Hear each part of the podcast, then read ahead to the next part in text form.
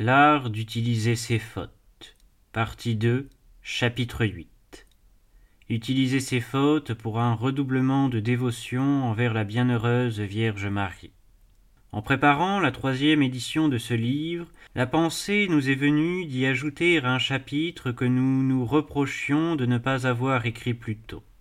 Comment chanter les miséricordes divines sans consacrer une hymne à la mère de la miséricorde? Pourrions-nous, en étudiant, à l'école du plus aimable des saints, l'art d'utiliser nos fautes, oublier le refuge des pécheurs dont le bienheureux évêque a tant célébré les bontés Nous avions bien touché ce sujet au cours de l'ouvrage, mais ce n'était pas assez. Il convenait d'y consacrer comme un traité à part. Ces réflexions nous ont particulièrement impressionnés au pied de Notre-Dame-du-Port à Clermont-Ferrand. Il nous semble avoir mieux compris, dans cet unique sanctuaire, que Marie est le port des naufragés, aussi bien que leur étoile. Saint François de Sales l'a bien dit. La Vierge Marie a toujours été l'étoile polaire et le port favorable de tous les hommes qui ont navigué sur les ondes de la mer de ce misérable monde. Ceux qui conduisent leur navigation d'après cette divine étoile évitent, par son moyen, de tomber dans les écueils et précipices du péché. Mais ceux qui, par malheur, se sont écartés de sa direction tutélaire, n'ont pas de port plus sûr pour réparer leurs avaries et pour les tourner à profit que le cœur immaculé de la plus tendre des mères. Notre bon saint, du reste, semble nous demander ce chapitre complémentaire, et le souder par une transition naturelle aux pages précédentes où il nous présentait Madeleine comme le modèle des pécheurs désireux d'utiliser leur chute tout en réparant. Dans une lettre à sainte Chantal, il revient sur le même sujet, et rendant compte de son oraison qu'il avait transportée chez Simon le lépreux, il s'écrit je voyais notre Sauveur, ce me semblait, de bonne humeur, mais par respect pour notre chère Madeleine, nous n'osions pas aller à ses pieds, mais à ceux de sa sainte mère, laquelle, si je ne me trompe, se trouvait là. Et j'étais bien triste de n'avoir ni autant de larmes, ni autant de parfums que cette sainte pénitente. Mais Notre-Dame se contentait de certaines gouttelettes répandues sur le bord de sa robe, car nous n'osions pas toucher ses pieds sacrés. Une chose me consolait beaucoup. Après le dîner, notre Seigneur remit sa chair convertie à Notre-Dame. Aussi vous voyez que, depuis, elle était presque toujours avec elle, et cette sainte Vierge caressait extrêmement cette pécheresse. Cela me donnait du courage. J'en étais infiniment réjoui. Ô bienheureux Père, communiquez à tous les pécheurs ce courage, cette joyeuse confiance que doit leur inspirer le recours à Marie. Persuadez-les que si l'excès de leur misère, malgré toutes les raisons développées dans ce livre, les empêche encore de se jeter dans le cœur infiniment bon de Jésus, ils doivent prendre, dans cet excès même, un élan qui les porte au bras de sa mère, puisque ses caresses les plus compatissantes sont assurées aux plus infirmes. Notre doux Sauveur a voulu qu'il en fût ainsi.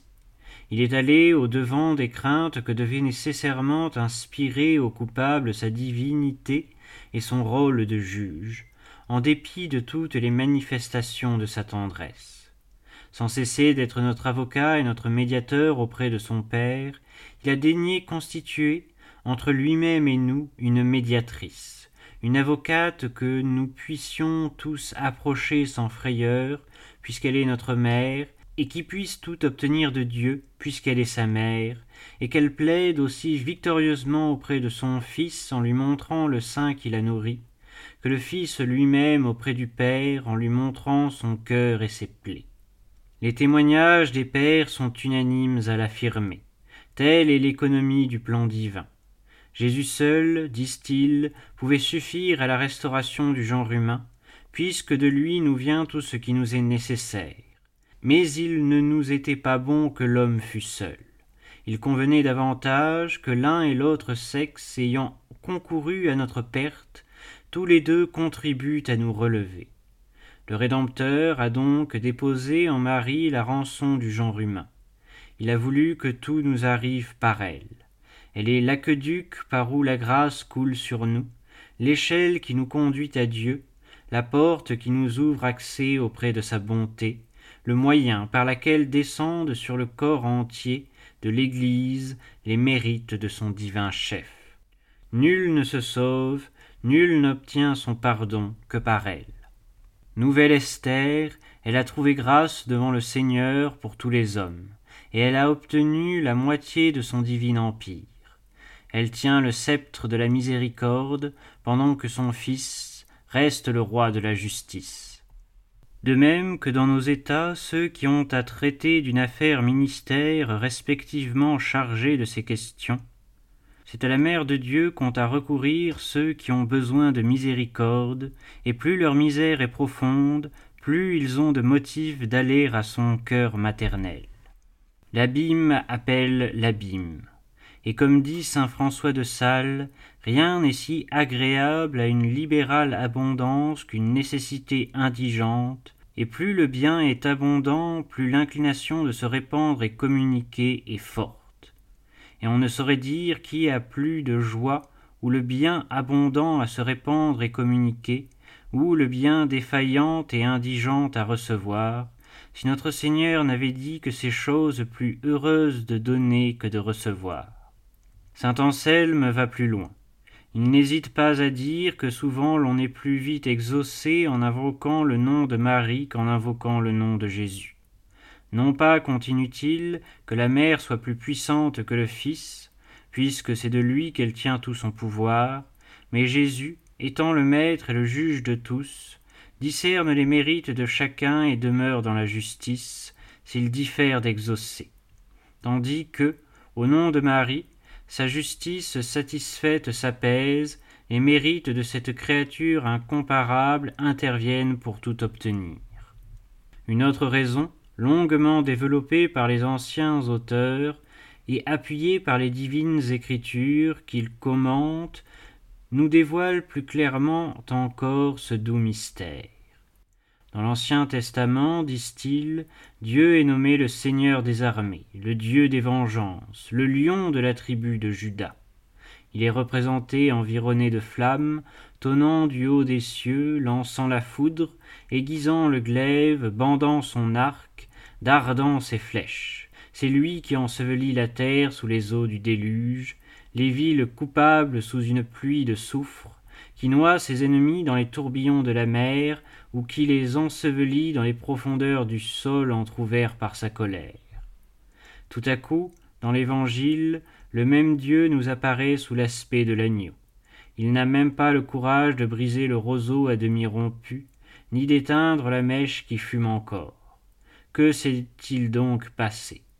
Ah c'est que Dieu s'est incarné dans le sein de Marie. De même que le soleil, tant qu'il parcourt dans le cycle zodiacal les signes du cancer, du taureau, du scorpion, de la balance et du lion, verse des feux torrides, qu'il adoucit et transforme en bienfaisants rayons dès qu'il entre dans le signe de la Vierge. De même que la licorne oublie sa férocité sauvage et s'apprivoise aussitôt qu'elle appuie sa tête sur les genoux d'une jeune fille, de même le soleil de justice devient un astre de bénignité et change les flammes de sa colère en une douce chaleur, dès qu'il cache sa splendeur dans les entrailles de la Vierge de Nazareth. La justice reste au ciel, la miséricorde vient habiter la terre. Plus de colère, plus d'indignation quand la terre virginale du sein de Marie a donné son fruit. Le lion de Judas a pris dans le sein de la plus douce des femmes la molle laine et le naturel débonnaire de l'agneau. Il a puisé dans le lait de sa mère la mansuétude de cette tendre brebis. Lait meilleur que le vin, dit un illustre interprète du Cantique des Cantiques, car le vin peut enivrer un homme, lui ôter la mémoire des injures qu'il a reçues et lui rendre le pardon facile, mais le lait de la bienheureuse Vierge a eu comme le pouvoir d'enivrer Dieu. À peine en a-t-il bu que, buvant avec lui la miséricorde, il a jeté loin de lui le souvenir de nos péchés, et est devenu prodigue de pardon. Oui, ne crains pas d'ajouter Richard de Saint Victor. C'est en vous, ô Marie, que s'est accrue l'abondance de la divine miséricorde, c'est de vous qu'elle a coulé sur nous. Le miel est sorti de la pierre, parce que de la tige de Jessé a germé la fleur qui fournit ce suc doux, remède à tant de maux. Au passage de la mer Rouge, les flots courroucés ensevelirent les Égyptiens, figures des pécheurs. L'arche de l'alliance, le propitiatoire éloignait tout châtiment. Sans Marie, il y a tant à craindre d'un Dieu vengeur. Quand il habite cette arche de propitiation, rien à attendre que les bienfaits. Aussi, tant que Simon voit le Messie au bras de sa mère, il le proclame le salut d'Israël. Quand il le tient dans ses propres bras, il reconnaît en lui la cause de la ruine comme de la résurrection de plusieurs. Tremble, pécheur, si tu isoles le Christ de Marie. Mais dans les bras de cette aimable reine, pris-le sans défiance. C'est la miséricorde sur son piédestal, la fleur sur sa tige, l'eau dans son océan. Dans le sein de son Père, le Fils de Dieu fait homme puiser les attributs de sa paternité divine. Dans le sein de sa mère, il a revêtu des sentiments maternels. Et un théologien célèbre, qui nous a fourni la plupart des citations précédentes, ne fait aucune difficulté de conclure en s'autorisant d'un texte de saint Ambroise que Marie a agrandi la clémence du Dieu qu'elle a engendré, et qu'elle a couronné sa tête d'un diadème d'éternelle miséricorde. Ô vraiment folle, reprend ce théologien, ô vraiment folles les vierges de l'Évangile, quand elles s'endormaient sans l'huile, mais plus folles encore quand, repoussées par l'époux, elles n'ont pas imploré le secours de l'épouse, c'est-à-dire de Marie. Elles crient Seigneur, Seigneur, ouvrez-nous.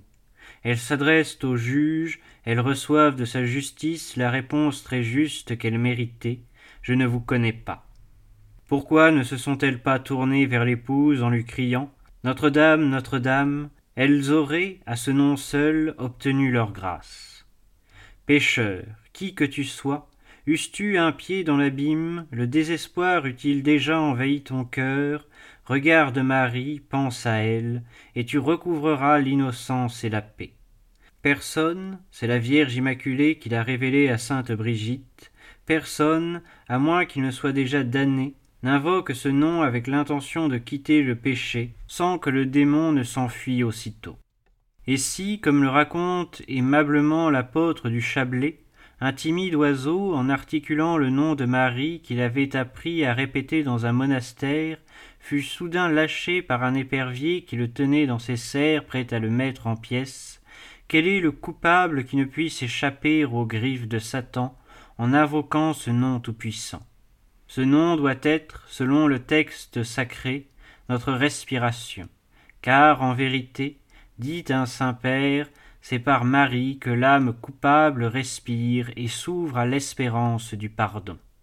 Un écrivain moderne est plus explicite encore, et, dans une comparaison aussi juste que hardie, il montre le rôle de la mère de Dieu tel que doivent l'exploiter tous ceux que le péché a blessés ou tués.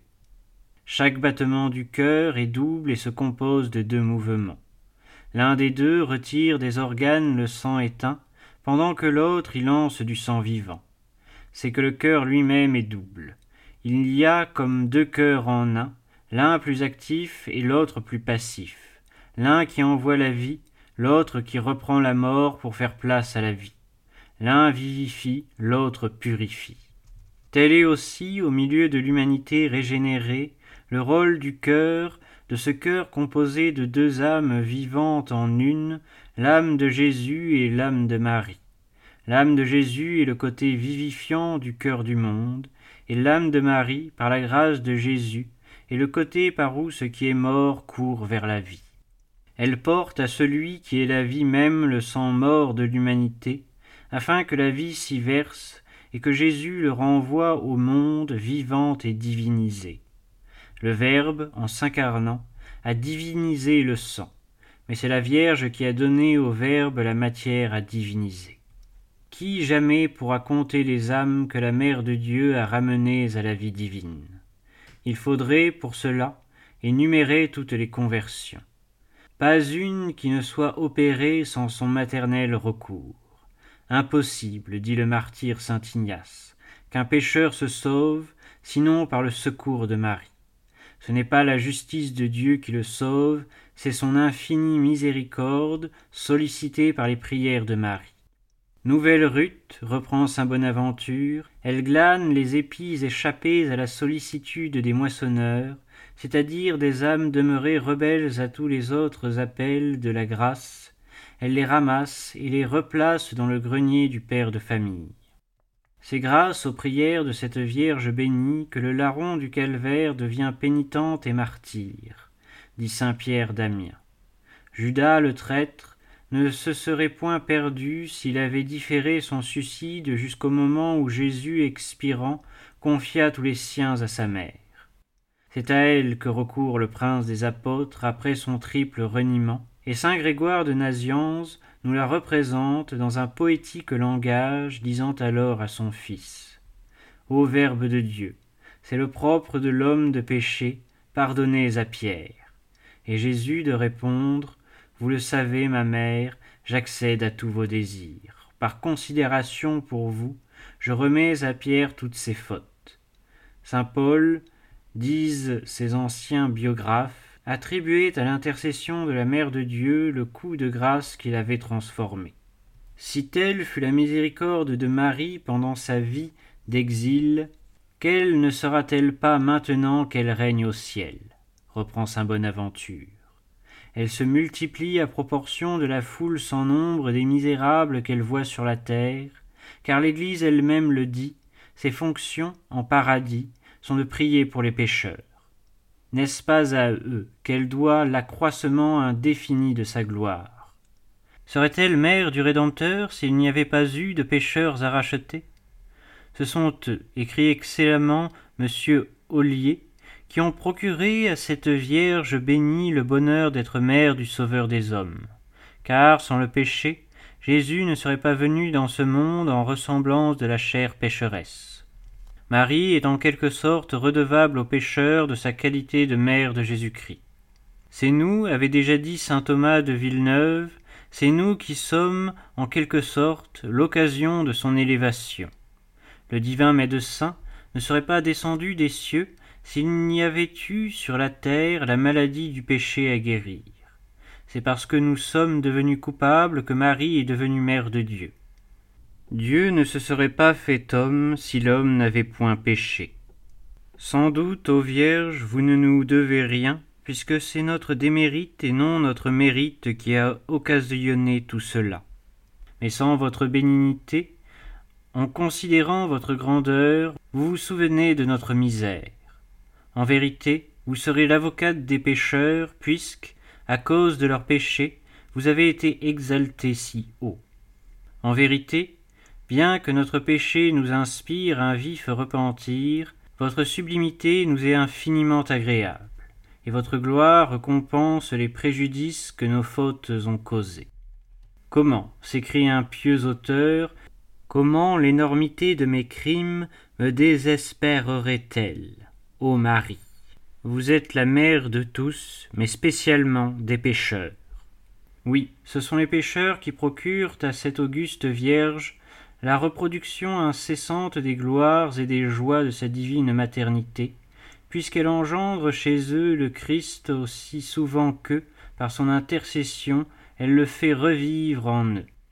À la conversion de chaque pécheur, c'est-à-dire à sa renaissance à la grâce, au renouvellement de sa filiation divine par sa réincorporation au Sauveur, à l'heure où il est vivifié dans le Christ, le Père céleste lui dit Tu es mon enfant, je t'engendre aujourd'hui. L'ange gardien de cet heureux converti peut, en le montrant à Marie, la saluer du mot d'Élisabeth. Béni soit le fruit de vos entrailles, car en vérité il est le fruit de son sein. Elle est la mère des membres aussi bien que du chef du corps mystique de l'Église. Pas un juste ne se forme sans être engendré à la vie divine par la nouvelle Ève, vraie mère de tous les vivants. Un vieil interprète du Cantique des Cantiques commente le texte. Pace, aedos, meos, PC, mes boucs, ne fait aucune difficulté de l'appliquer à Marie à propos des pécheurs. Ce sont eux les boucs, dit-il, et ils sont justement nommés les boucs de Marie. Non certes qu'elle les veuille tels qu'ils sont, destinés à être placés à la gauche du souverain juge, mais parce qu'elle les adopte afin de leur assurer une place à sa droite, en les métamorphosant en fidèles agneaux. C'est ainsi que, dans le langage usuel, le médecin appelle son malade, celui dont, bien loin de vouloir la maladie, il a entrepris la guérison. Il y a tout un monde d'encouragement dans cette double comparaison. Sans doute, l'agneau est préférable au bouc. De même, rien ne vaut la candeur d'une âme innocente. Heureux ceux qui, semblables à des agneaux sans tache, méritent les caresses de la Vierge des Vierges, si bien nommée la divine brebis. Mais il reste une consolation immense aux pécheurs. Tout en se confessant dignes à cause de leurs crimes d'être à gauche du juge, comme des boucs maudits, il ne tient qu'à eux, par un recours confiant à Marie, de devenir ses boucs et d'être bientôt convertis en agneaux.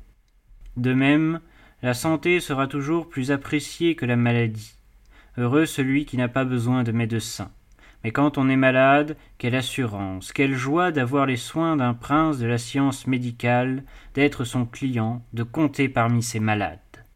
Si infirmes que nous soyons, si désespéré que paraisse l'état de notre âme, si nous le voulons, Marie nous adoptera pour ses malades. Et parce que nulle infirmité spirituelle n'est incurable ici-bas, parce qu'aucune ne peut résister au traitement de la toute-puissante Mère de Dieu, elle nous guérira.